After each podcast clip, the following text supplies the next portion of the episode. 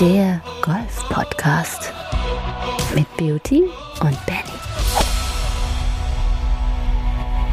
Euer Golf-Podcast heute wieder da am 31.05. mit Episode 73. Heiße euch herzlich willkommen, hier ist der Benny und bei mir sitzt am Mikrofon der liebe und gute Beauty. Wie geht's dir? Guten Abend. Guten Abend, mein Lieber. Gut geht's. Äh, neue Woche, neues Glück, wie wir so schön immer sagen und ähm, nach einem DGL-Spieltag ist ja vor einem DGL-Spieltag. Äh, ich glaube, damit ist der ein oder andere heute Morgen auch, äh, beziehungsweise gestern dann aus dem Bett gekommen. Ja, äh, erstens das und zweitens ist heute ein, ein kurioser Tag, den ich habe, denn äh, ich spiele nicht in der DDGL, ich tue mir das nicht an und äh, ich weiß ja gar nicht, ob die mich dabei haben wollen, deswegen ich probiere es auf meinem Amateurniveau, den Platz zu genießen und das Wetter, du weißt ja, wenn ich richtig Golf spielen kann, der genießt einfach das Wetter. Und heute ist ähm, wieder ein schöner, kurioser Tag. Ist der ähm, es ist ja tatsächlich der 31. Mai und äh, nicht der 30. Mai, es ist der 31. Mai und äh, ja, ich habe dir, hab dir das mitgebracht. Ähm, heute ist nämlich Weltnichtrauchertag. So, das kann man doch schon mal sagen, dass heute Weltnichtrauchertag ist. Und ähm, dazu, das passt ganz gut vielleicht zu unserem Podcast, ist ein anderer schöner Tag, nämlich der artikuliere vollständige Sätze-Tag, Beauty. Mm, ja, das ist super. Ja, also bist auch ein Freund des gesprochenen Wortes, oder? Des Ja, und vor allen Dingen bei dem, bei dem Satzbau, beziehungsweise bei dem ein oder anderen Satz, den man dann auch hört, äh, kann man ja auch schon einiges dann immer schon mitnehmen. Und ähm, demnach ist das heute ein fantastischer Tag und ich werde heute mal besonders drauf aufpassen, dass die Sätze auch alle grammatikalisch äh, korrekt ja. sind. Subjekt, Prädikat, Objekt. Komm, wir gehen gleich mal an Abschlag. So sieht's aus. Abschlag. Ja, du hast ja schon gesagt, es äh, war Spieltag mal wieder. Wir befinden uns wie immer an den weißen Tees, denn wir spielen noch gar nicht erst von Gold oder Blau oder Rot. Und die Diskussion, ob, äh, ob es Herren- oder Damenabschläge, Jugend- oder Kinderabschläge sind, die, die äh, wollen wir doch gar nicht erst anfangen, denn wir haben ja schon mal drüber gesagt, dass man ja auch eigentlich vor allem in Amerika da gar keine Bezeichnung mehr für hat. Ne? Also da gibt's ja keine Herren- und Damenabschläge, da wird ja alles nur noch in Farben aufsortiert. Und das geht dann nach Handicap. Aber wir sind ja in Deutschland Deutschland und äh, die deutschen Tugenden sind natürlich da. Deswegen äh, freue ich mich, dich heute hier beim weißen Abschlag begrüßen zu dürfen, Beauty. Und da frage ich dich doch gleich mal, was macht denn diesen weißen Abschlag, den wahrscheinlich die meisten Golfer noch nie gesehen haben? Was macht den so besonders? Ja, im Grunde ist es ja bloß, dass die Spielbahn äh, ein paar Meter länger wird. Äh, in dem einen Club vielleicht fünf bis zehn Meter, in dem anderen Club vielleicht zehn bis zwanzig Meter. Ähm, aber im Grunde verändert sich nichts, außer dass man eventuell ein oder zwei Schläger mehr ins Grün hat. Ja. Und für den einen oder anderen vielleicht äh, auch ein Bunker auf einmal im Spiel ist. Ähm, wenn man sich dann spieltaktisch nicht wirklich äh, mit seiner Spielbahn auseinandersetzt, kann das natürlich dann schon für Ärger im gesamten Spielablauf sorgen, ja. Ich wollte doch gerade sagen, der weiße Abschlag für einen oder anderen ist es auch ein, zwei Schläge mehr ins Fairway. Ja, das, äh, das ist richtig, aber auch immer nur dann, ähm, wenn man sich zu sehr mit diesem weißen Abschlag auch beschäftigt. Ja, wenn man dann denkt, auf, uh, auf einmal, jetzt, ich spiele jetzt hier auf einmal von ganz hinten und ich muss mir jetzt Sorgen um den gesamten Spielablauf machen, dann könnte es auch für, für Probleme äh, vom Abschlag sorgen, sicherlich. Findest du, die Deutschen sind ähm, die mögen sich gegenseitig nicht so doll und die Deutschen sind so ein bisschen so ein leidendes Volk, dass die immer die Golfplätze so lang machen und extra so weiße Abschläge haben? Oder ähm, weil jeder Golfclub übersticht sich doch ganz gern damit, längere Bahnen als die anderen zu haben. Es gibt jetzt hier in Berlin ja auch ein paar sechs zum Beispiel, ne? Irgendwie ja. sieben, 7000 Meter lang. Die gesamte Landebahn irgendwie vom ehemaligen Tegel Airport wird als paar sechs gespielt. Ja. Also die, die Frage hier, macht es überhaupt Sinn, so lange Bahnen zu haben? Nein, meiner Meinung nach nicht, denn äh, der Spaß besteht ja auch meistens darin, wenn ich ein gutes Ergebnis äh, ein, einbringen kann, beziehungsweise für mich eine Spielbahn äh, hinbekomme, die einen guten Score reinbringt. Und äh, wenn ich dann halt schon höre, der Platz hat jetzt das erste Paar sechs in Deutschland und will sich dafür feiern lassen, ähm, dann feiere ich da halt eben nicht so mit, sondern sag mir halt so, so ein kurzes, tricky Paar vier äh, kann dann um einiges mehr Spaß machen, als irgendwelche ausgedachten 600 Meter Spielbahnen, ähm, wo man dann halt wirklich drei fantastische lange Schläge äh, hinlegen muss, die dann so im 200 Meter Bereich oder dann halt natürlich auch drüber hinaus vom Abschlag äh, mit im Spiel sein müssen, um dann diese Spielbahn äh, deren äh, Paarstandard dann auch gerecht zu werden. Und ähm, ich glaube, dass äh, Spielbahnen, die dann kürzer sind, aber wo dann meinetwegen auch mehr Hindernisse sind, ähm, dann auch äh, dem normalen Golfspieler einfach mehr Spaß machen, als als irgendwelche Kanten, wo die dann äh, vielleicht einmal in zehn Runden äh, das Green eventuell in Regulation oder in Grünnähe sind. Ja, du hast, ja mal gesagt, dir macht es ja auch nicht Spaß bei den Tour- und Pro-Golfern, die extrem schwierigen Löcher, ähm, wo alle einfach nur scheitern können, irgendwie so 240 Meter Paar Dreis. Ähm, denn ja, wie, wie gesagt, ich finde ja die meisten normalen deutschen Golfplätze, die halt so extrem lang und schwierig sind, wo der eine andere, wir hatten ja letztens die Statistik, dass über 40 Prozent über 60 sind, äh, 60 Jahre alt vom Spielalter. Ja, ich, ich weiß, dass viele teilweise Schwierigkeit haben, von den, von den gelben Tees alleine irgendwie überhaupt aufs Fairway zu kommen, weil dann manche Fairways schon erst so bei 150 Meter anfangen. Äh, das mag für viele jetzt trivial klingen, aber für den Normalo-Golfer sind 150 Meter dann doch eine unüberwindbare Hürde, überhaupt aufs, aufs Fairway zu kommen. Ganz genau. Und ähm, ich glaube halt auch, dass Deutschland da in der Hinsicht jetzt nicht wirk noch nicht wirklich auf, auf dem Golfstandard der Welt ist, denn ähm, anderswo ist dann halt das Spiel im Vordergrund und äh, man hat immer mehr den Eindruck, dass in Deutschland tatsächlich ähm, wer kann jetzt bieten oder wer hat das längste davon im Angebot, dann doch wichtiger ist, um halt Prestige irgendwo zu haben, als jetzt eine Anlage, wo man halt gut und äh, sauber Golf spielen kann. Ja, also wo es dann halt auch um, um gute Scores geht, ähm, wo man dann halt auch sein persönliches Paar spielen kann. Denn das fällt natürlich dann immer bei diesen 7000 Meter Plätzen, fällt dann irgendwie so ein bisschen weg. Ja, äh, denn die wenigsten Leute gehen dann realistisch mit ihrer Spielfähigkeit, was wir immer sagen, um und dann halt für sich festlegen, das ist jetzt für mich kein Paar 273 mehr, sondern das ist jetzt für mich ein, ein Paar 95, denn äh, das will letztendlich äh, dann, dann keiner für sich festlegen. Ähm, beziehungsweise die wenigsten Leute sind schon mal in einer Turnierrunde äh, mit diesem Genuss dann vom Platz gekommen, äh, unter 100 zu spielen. Und ich glaube, da muss es eigentlich äh, mehr wieder hingehen, dass dieser Spaßfaktor immer mehr nach vorne rückt, dass die Leute auch Spaß dabei haben, paar Möglichkeiten zu spielen. Und hm, ich weiß das dann halt nicht, ob das mit einem 620 Meter Paar 5 dann irgendwann gegeben ist, äh, wo dann drei Spieler von so einem Mittwochsturnier Afterwork-Runde da vielleicht ein Paar spielen, weil ab und an tue ich mir dann schon den Spaß und guck mir dann so von diesen Afterwork Nine-Hole Turnierrunden auch mal Scorekarten an. Und äh, da kann man auch mit den Zahlen dann Lotto spielen, denn äh, die sehen dann doch eher bunt und hoch aus. 6 ja. aus 49. Das ist ja. es, ja. Ja, sozusagen. Naja, tatsächlich ist es ja. Und aber dazu, dazu muss man noch sagen, ich glaube nicht, dass die Leute dann dabei Spaß hatten, ja, wenn sie dann reihenweise sieben, achten und neun auf ihre Scorekarte eintragen müssen. Ähm, glaube ich nicht, dass dann da wirklich äh, ein Spaß äh, dabei ist, wenn man dann drüber guckt, dass es ein paar vier oder ein paar drei ist. Und äh, das ist dann halt, glaube ich, schon der falsche Weg. Ähm, und äh, wie du schon richtig gesagt hast, ähm, die älteren Herrschaften, äh, die sind ja dann doch auch motiviert und ich kenne viele ehrgeizige, auch ältere Spieler, ähm, die dann auch da in die Richtung dann schon ähm, meckern und sage ich mal nicht immer so äh, amused sind, dass dann äh, so Spielbahnen so extrem lang und auch immer schwieriger werden, logischerweise. Ja, da scheint so ein bisschen eine Disbalance zu sein aus, wir wollen uns der PGA-Tour-Spitze anpassen, die Tour, äh, die ganzen Plätze müssen länger werden und was haben wir denn eigentlich hier für Spieler vor Ort? Ne? Sind ja sehr wenig Deutsche, gerade auch aktuell, wie man sehen kann, irgendwie an der Weltspitze irgendwie vertreten. Ähm, ja. und, und dazu ist ja Deutschland auch ein Land, als einziges in der Welt somit, wo Stableford gespielt wird. Eigentlich. Also jedes Turnier ist ja nach wie vor nach Stableford.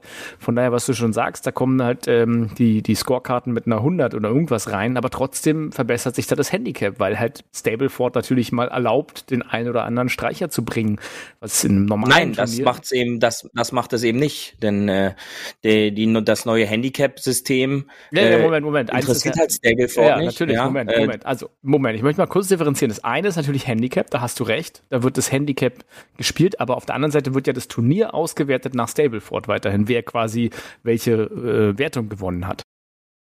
Das ist richtig, aber das Handicap verändert sich halt daran nicht. Es gibt dann halt immer noch eine interne Nettowertung, ähm, die aber gar keinen Einfluss auf, auf das Handicap hat, denn äh, die neue Handicap-Regelung ist ja wirklich 8 aus, äh, aus 20. Ähm, und da interessiert dann halt nicht für den Moment die Nettowertung, denn äh, letztendlich zählen dann immer noch äh, die, die erspielten Ergebnisse in diesem 20er-Pool und die acht besten Ergebnisse sorgen dann für dein Handicap und äh, diese Stableford-Sache ist dann halt von Club zu Club. Ähm, ich musste auch äh, am vergangenen Wochenende darüber schmunzeln, da dann Unterspielungen durch verbesserte Nettoergebnisse auch bei der DGL dann angesagt wurden. Ähm, aber ähm, ob dann sich ein Handicap äh, da verbessert hat, werden natürlich die alten Ergebnisse dann aufzeigen, ja. Und ähm, das äh, ist dann halt nochmal differenziert zu sehen. Aber ähm, ich gebe dir recht, äh, ich sehr viele Spieler orientieren sich immer noch daran. Ähm, und da ist wahrscheinlich noch nicht die Aufklärung so weit, äh, dass es im Grunde diese ganze Stableford-Regelung so nicht mehr gibt. Ja. Da ist halt nur eine Orientierung, wie sich der Spieler über die Anlage zu bewegen hat. Genau, Handicap nicht relevant. Allerdings, wie gesagt, wenn du halt mit 40 Leuten im Turnier spielst, nach Stableford wird ja da gewertet und dann wird am Ende halt vom äh, Turnierleiter dort verkündet, wer wie was gespielt hat und gewonnen hat. Das ist rein Stableford. Ne? Das ist so äh, null ja. Handicap. Handicap ist ja wirklich dann eine ganz andere Geschichte. Deswegen ist es so seltsam, finde ich, dass das immer noch so entkoppelt stattfindet. Aber ich glaube, das ist halt so ein Ding, so ein gelerntes Ding, weil halt alle über Jahrzehnte Stableford gespielt haben äh, aber auch halt wirklich so Wettkampf-Stableford. Ähm, was ja tatsächlich eher so ein Fun-Event ist. Eher Stableford ist so, so ein Ladies-Fun-Event in den Staaten, habe ich mir sagen lassen.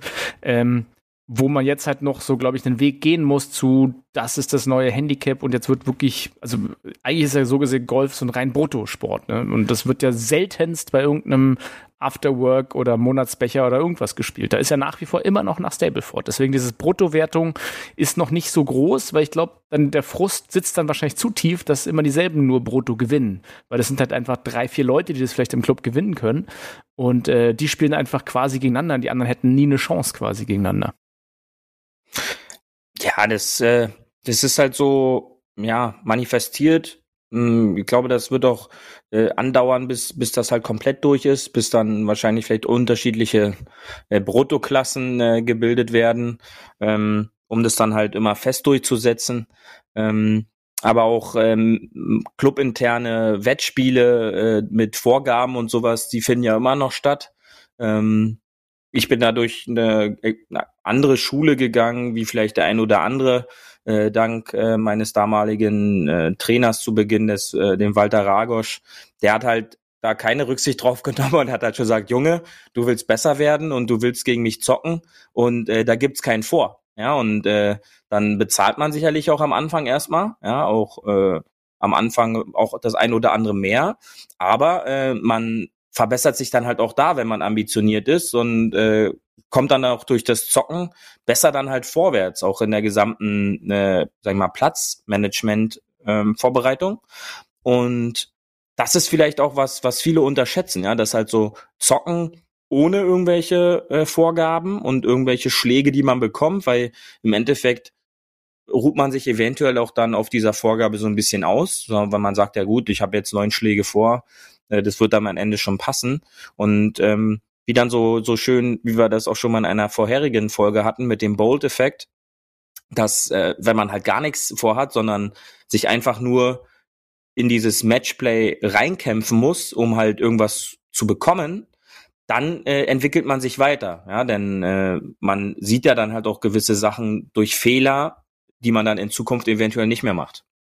Bolt-Effekt kann ich nochmal hier kurz für alle, die es nicht gehört haben, auffrischen. Das ist, äh, geht um Usain Bolt, den Weltklasse-Sprinter, äh, wo sozusagen Statistiken gezeigt haben, dass sobald der an einem Rennen teilgenommen hat, die anderen Teilnehmer in dem Feld automatisch ein paar Zehntelsekunden besser gelaufen sind, einfach weil der dabei war. Einfach weil die wussten, genau. die müssen mhm. sich mehr ins Zeug legen. Ne? Das ist halt dieser gut gemeinte Bolt-Effekt. Ja, und äh, zu dem ganzen Thema habe ich auch ein bisschen was hier für dich. Ich überlege die ganze Zeit, ob es äh, zu welcher Kategorie es gehört, aber ich würde einfach sagen, weil es dazu ganz gut passt und äh, auch da rein geht, gehen wir mal zu einem Türgeflüster über Beauty. Paar 4 Tourgeflüster. Ja, zur, äh, ich äh, spreche es immer gerne aus, Charles Schwab Challenge. Charles Schwab Challenge. Charles Schwab mhm. Challenge. Kommen wir gleich. Äh, natürlich äh, auch ein schönes Turnier gewesen äh, mit einem spannenden Ergebnis. Äh, ich würde aber vorher noch mal einen kurzen Ausflug machen zu etwas, das äh, sich jetzt hier unsere unsere Mathe und Statistikfreunde, jeder hat doch gerne Statistik und Mathe gemacht äh, damals, also vor allem Statistik, das war ein tolles Fach. Ähm, die sogenannte Strokes Gained Technik, ja, die ist ja schon eine Weile bei mhm. der PGA Tour ähm, und jetzt bin ich natürlich genau in deinem Thema, ist auch schön, ähm, schon eine Weile auf der Tour sozusagen ein Einsatz durch Shotlink, die Technologie dahinter. Also das heißt, jeder Spieler kann natürlich mit moderner Computertechnologie erfasst werden und dann über so eine Saison kommen natürlich ein paar tausend Schläge zusammen und mit dieser großartigen Datenlage kann man natürlich einiges anstellen. Ne? Und das ist äh, Stroke Gained Werte gibt es sozusagen in unterschiedlichen Kategorien, aber vielleicht, Beauty, du kannst ja ein bisschen was darüber erzählen, oder? Stroke Gained. Was, was sind da die, die Werte? Worum geht es denn bei dieser Aussagekraft? Oh, das ist eine, eine Auswertung aus allen erspielten Schlägen. Ähm, ich glaube, die Datenerfassung ist da seit 2009 oder sowas, äh, wenn ich mich nicht täusche. Ähm, da, da sind alle Golfschläge eines PGA Tour Turniers sind da festgehalten und äh, da gibt's dann mathematische Statistiken aus äh, oder unterschiedliche Rubriken, die sich dann so auf die gesamte Spielbreite aufbauen, äh, wie weit ein Ball vom Tee geschlagen wurde, welche Distanz man dadurch zum Loch hat. Ähm, dann werden quasi wieder die ganzen Schläge genommen, die die Distanz zum Loch haben, die dieser Spieler hatte. Und dann wird sein Schlag gegen die durchschnittliche Entfernung zum Loch ausgewertet. Und das ist äh, halt eine spannende Sache, die man auch ähm, für sein eigenes Spiel, wenn man ein Turnier hat und, und diese Werte für sich da festhalten kann, ähm, ist natürlich auch ein bisschen aufwendig. Es gibt mittlerweile aber auch Applikationen fürs Telefon und so, die äh, eigene Schläge ähm, speichern und wo man dann quasi so eine Rundenstatistik aufwerten beziehungsweise auswerten lassen kann. Und da kann man sich tatsächlich auch gegenüber äh, Tool-Durchschnitt, äh, gegenüber einem Scratch-Golfer, quasi ein Handicap-0-Golfer, ein Handicap 7, Handicap 20 Golfer kann man sich da auswerten lassen. Äh, und dann kriegt man relativ schnell eine Aufschlüsselung, in welchen Bereichen man verliert. Äh, zurück zu dieser Stroke Scale, um was es da eigentlich geht. Äh, es geht quasi darum, inwieweit dein Schlag zu diesem Durchschnittswert, der durch diese ganzen Schläge erworben wurde, ähm, jetzt gewinnt oder verliert. Und ähm, in einer Overall-Statistik kann man dann quasi sehen, ähm, wenn ich jetzt meinen Ball, sage ich jetzt einfach mal 250 Meter drive, dann verliere ich halt im, im Durchschnitt zu dem Tourwert ähm, 0,3 Schläge pro Schlag oder sowas. Ja, also ist dann ein extrem hoher Wert. Ähm, natürlich ist das dann halt auch, wenn ich mich da mit der PGA Tour ver, äh, vergleiche, relativ schwer, irgendwo was gut zu machen. Denn äh, die ja. sind ja, sag ich mal, das Nonplusultra. Ja, oftmals ist es dann halt so, wenn ich einen Tag habe, wo ich kein Grün treffe, dann verliere ich extrem in dem Bereich Approach, Annäherung ans Loch dann verliere ich da wahrscheinlich 16 Schläge oder 15 Schläge für die gesamte Runde, ja, weil ich gar kein Grün treffe oder oder 10 Schläge, weil ein PGA-Spieler im Durchschnitt 10 bis 12 Grüns trifft. Ähm, und ich schaffe aber dann äh, von diesen 18 verfehlten Grüns neunmal das Up and Down, wie auch immer. Ähm, dann gewinne also ich extrem in der, dann gewinne ich extrem ganz genau in der Statistik Patten. Weil wenn ich dann halt neun Einputts habe und neun Zwei-Putts habe ich äh, für mich dann 27 Putts. Und äh, mit diesem Wert bin ich unter dem Tourdurchschnitt und somit würde ich dann quasi an diesem Tag wahrscheinlich 1,5 Schläge beim Putten auf die PGA Tour gewinnen. Ähm, das liegt aber halt daran, weil ich quasi kein Grün getroffen habe und äh, vielleicht einen extrem guten Chip-Tag habe. Ja, und ähm, das sind halt so Werte, die, die interessant sind. Ja, Thema Big Data, ne, da kann man viel draus machen. Und das ist halt, also wenn ich es mal jetzt vergleiche. Da kann man sich, da kann man sich aber auch verrennen. Ja, man kann sich auch verrennen. Big Data sei Dank. Ähm, da kann man sich auch wirklich verrennen, denn es, es kann mir ja zum Beispiel sicherlich, es gibt eine extreme Übersicht über meine Spielstärke ähm, und zeigt mir sicherlich auch auf, wo ich Probleme habe. Ähm, aber ich kann natürlich dann auch dafür sorgen, ich trainiere jetzt meinetwegen immer die Annäherung aus ja, 150 Meter. Ja, wo dann jemand sagt so, ja, aber man soll ja jetzt nicht immer nur einen Schlag üben, aber diese Statistik sagt mir, aus 150 Meter bin ich der schlechteste überhaupt, ähm, dann probiere ich halt immer Bälle aus 150 Meter zu trainieren, ver vergesse aber vielleicht dann den Bereich des Chippens. Und äh, wenn ich natürlich aus 150 Meter besser werde, werde ich infolge dessen weniger wieder chippen müssen. Aber eventuell werden dann die Chips, die ich dann trotzdem noch spielen muss, nicht mehr so gut sein wie vorher. Und dann könnte es dafür sorgen, dass meine Runden jetzt nicht tendenziell besser werden, sondern mein Score sich erstmal ver, äh, verschlechtert, weil ich auf einmal anfange, äh, jeden Chip äh, zu dünn zu spielen oder halt nicht mehr so nah an die Fahne zu spielen. Und da muss man halt extrem aufpassen. Ja, das Training darf dann halt nicht sehr monoton werden. Ja, also das richtige Auswerten von Daten ist natürlich immer eine Sache, weil dem kann man natürlich so und so deuten. Ne?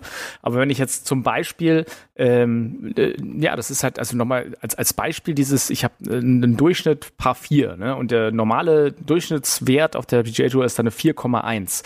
Sobald ich dann einen Birdie mache, habe ich dann 1,1 Schläge ja gespart. Das ist dann schon mal, was ich sagen kann. Ne?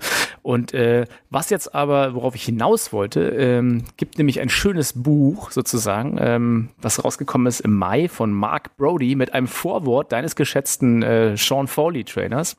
Und äh, mhm. dieses Buch heißt Every Shot Counts. Ja? Und das äh, ist natürlich im Amerikanischen, äh, lässt sich natürlich aber auch interessant lesen, denn äh, das hat das ganze Ding sind über 200 Seiten, hat eine ganz interessante Study Finding. Sozusagen, der hat dann alle diese Daten genommen der letzten äh, Jahre, wie du schon sagst, das sind ja über zehn Jahre, und hat die halt analysiert und ist da rausgekommen, dass was ja eigentlich der alte Spruch ist, Drive for Show, Putt for Dough, also ne, der, der Drive ist für die Show und das, beim Putten geht's ums Geld, dass Putten gar nicht so wichtig auf der PGA Tour ist am Ende des Tages, sondern äh, sozusagen nur 15 Prozent wichtig. Äh, und das tatsächlich der, der Unterschied zwischen einem Profi und einem sehr guten Profi vor allem darin lag, und das, das fand ich ganz spannend, ist, wie weit man den Ball schlägt. Und es geht da wirklich um Weite und nicht gerade so um, um äh, Genauigkeit, sondern einfach um Weite. Und ähm, das ist eigentlich vielleicht ja doch für alle, die da draußen lieber mit dem Driver auf die Range gehen, so ein Zeichen zu sagen, ja gut, Putten, ähm, das, also lange Putts machen auch die, auch die Tourprofis halt nicht einfach in der Regel. Da ist die Wahrscheinlichkeit relativ gering, dass die lange äh, 28, 30 äh, Meter Putts machen. Ähm, sondern da geht's halt wirklich eher darum, sozusagen das Long Game an sich, und das ist halt äh, auch der Approach dann am Ende des Tages, dass der sehr ausschlaggebend ist, hat diese ganze Statistik gezeigt. Und das fand ich ganz spannend. Wie ist denn dein, dein Take darauf?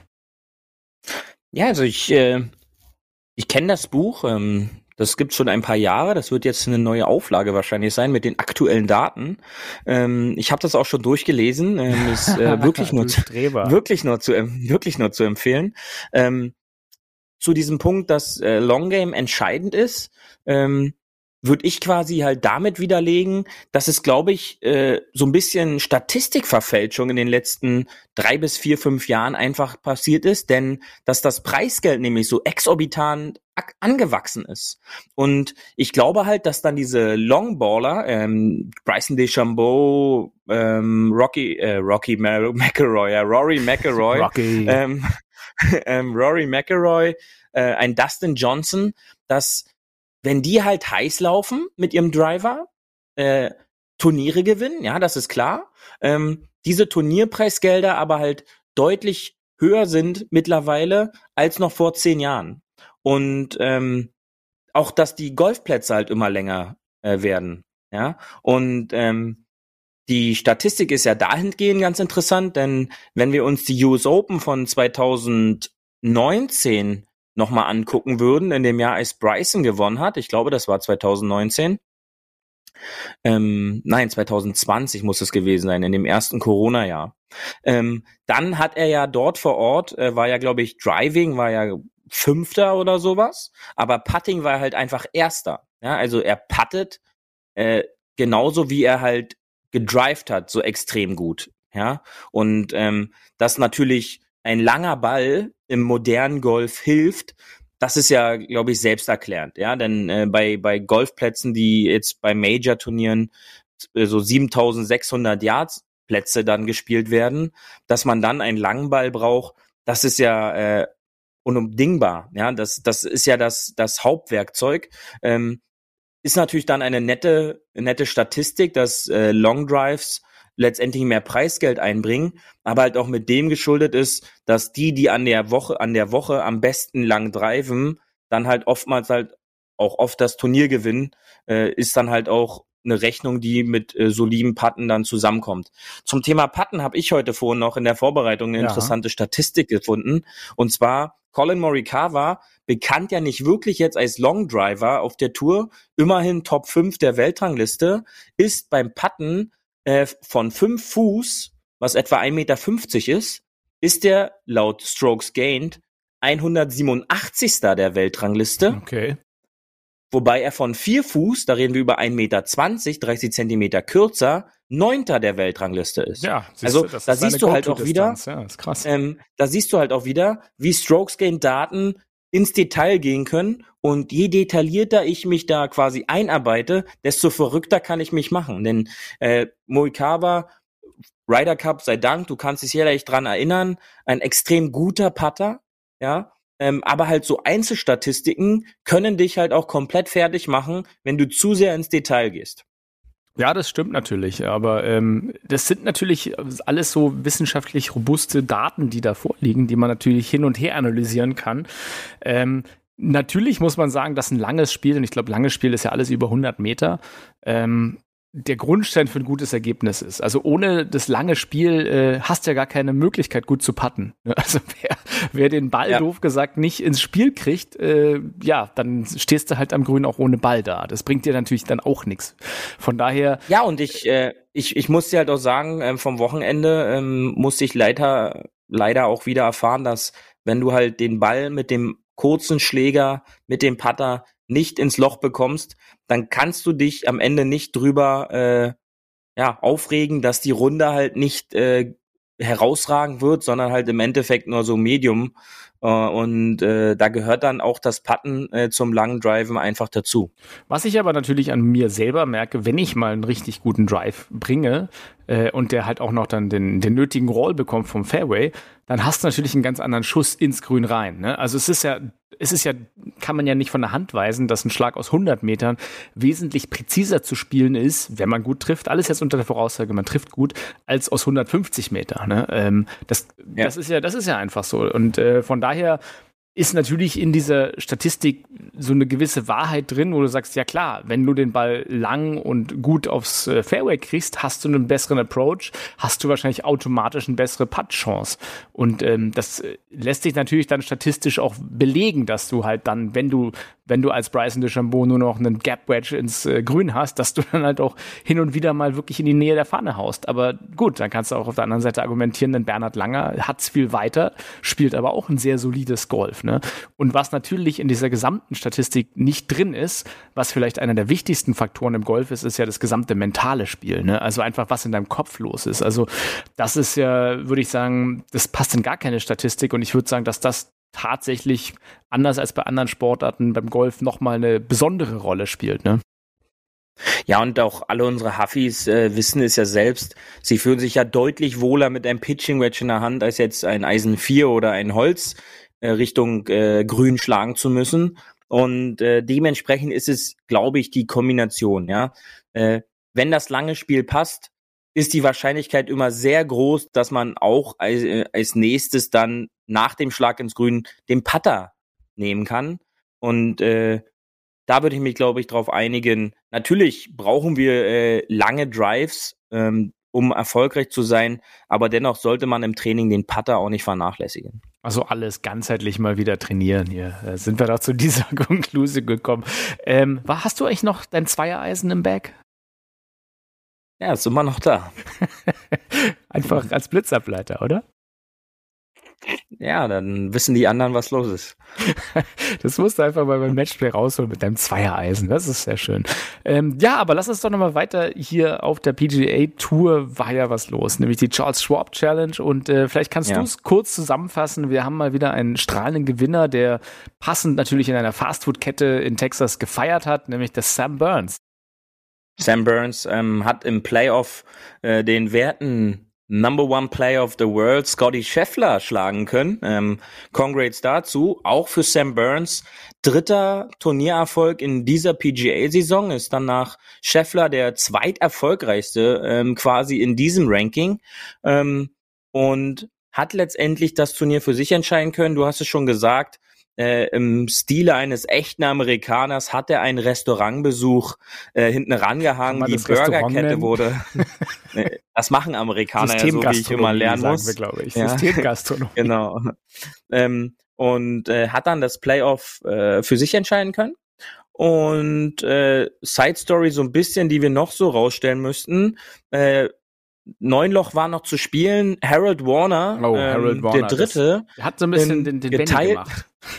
ich in geteilter an Führung an ihn, an ihn erinnert gefühlt. Er hat dann quasi ne, meine Scorekarte kopiert. Nein, ich würde sagen, es ist so eine klassische DGL-Scorekarte dann gewesen. ähm, lag zwei unter nach neun und dachte sich vielleicht so, es wird die DGL-Runde seines Lebens und spielte dann leider die Back Nine in zehn über Paar und finishte das Turnier dann noch um Even Paar und rutschte noch auf den geteilten 27. Platz ab. Also ja, äh, da sind wir natürlich, alle Huffis sind, glaube ich, da in, Gedenk äh, in Gedanken bei Harold Warner ähm, und er hat einfach mal, er hat einfach sympathisch gezeigt, er ist auch nur ein Mensch ähm, und ja, das ist dann äh, für mich die, die Runde der Woche gewesen. Ja, mit einer 35 die in, ne, und äh, also die ersten neun. Nee, 33. 33, 33 die Frontline und dann und 45, 45 ne? die Backline. Ja, das ja. war schon mhm. Double, Triple Bogey, au, au, au, mhm, au, au. Alles dabei. Ja, das war der klassische ja. Meltdown, ne? Aber das ist lustig, weil wir mhm. haben es jetzt bei den letzten Turnieren gesehen, dass auch die Profis halt jetzt immer mal wieder äh, einen Meltdown dabei haben, ne? Ja, aber ähm, ich sag mal so immer wieder, äh, da, da sieht man halt auch so, das passiert halt auch diesen Spielern. Und ich, ich mag ja auch immer so diese, diese Halbexperten dann nach so einem DGL-Tag, auch, auch einen Tag später, die, äh, die dann jemanden ansprechen, äh, dass, dass man ja so nicht über Paar spielen kann, ja, auch nicht bei einem DGL-Spieltag, wie dann das mit diesem Handicap nur sein kann und die müssen doch das und das spielen. Nein, man muss gar nichts. Ähm, grundlegend, das macht ja keiner mit Absicht. Und äh, ich glaube auch nicht, dass Harold Warner mit Absicht da 10 über Paar äh, gespielt hat. Denn äh, manchmal passiert es halt einfach. Und da äh, muss man dann halt immer wieder sehen, das macht Golf so besonders. Und ähm, ja, seid nicht immer, immer zu streng mit euren Mannschaftsspielern in eurem Club. Ja, immer noch der schwerste Sport der Welt, ne? Also von daher, man, man weiß es ja selber, wie, wie schwer es manchmal sein kann. Ähm, Yo, Beauty, ich würde sagen, ähm, wir gehen einfach mal eine Runde Flugs rüber zum Hole 19, denn ich habe hier das eine oder andere noch für dich.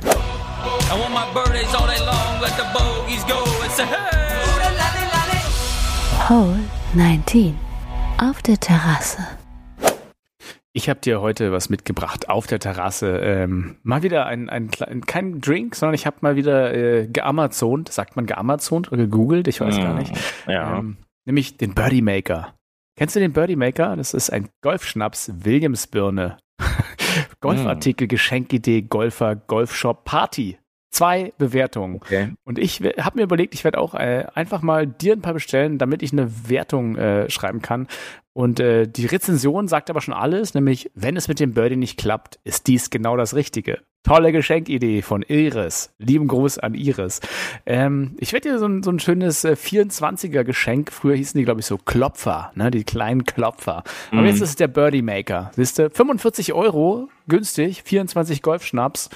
Also ein fairer Preis, alles in allem.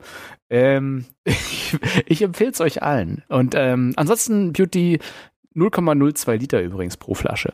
Ähm, okay. Habe ich mich gefragt, was muss man dir eigentlich für eine Journalistenfrage stellen, dass du den Podcast verlässt? Ja, Ähm, ich hätte jetzt 90 Minuten Zeit, jetzt, mir eine doofe auszudenken. Du hattest, jetzt, du hattest jetzt 35 Minuten Zeit, dir genau. eine vernünftige Frage äh, zu stellen und du stellst dann so eine Scheißfrage. Also ähm, ähm, da habe ich noch eine gute Frage für ja, dich. Du, ja, also ja. ähm, ehe, eh du, eh du hier den Toni Kroos machst. Ähm, wir haben ja letzte Woche über unsere Freunde aus äh, Bad Godesberg äh, oh, ges äh, gesprochen. Ja, äh, liebe Grüße auch nochmal dahin.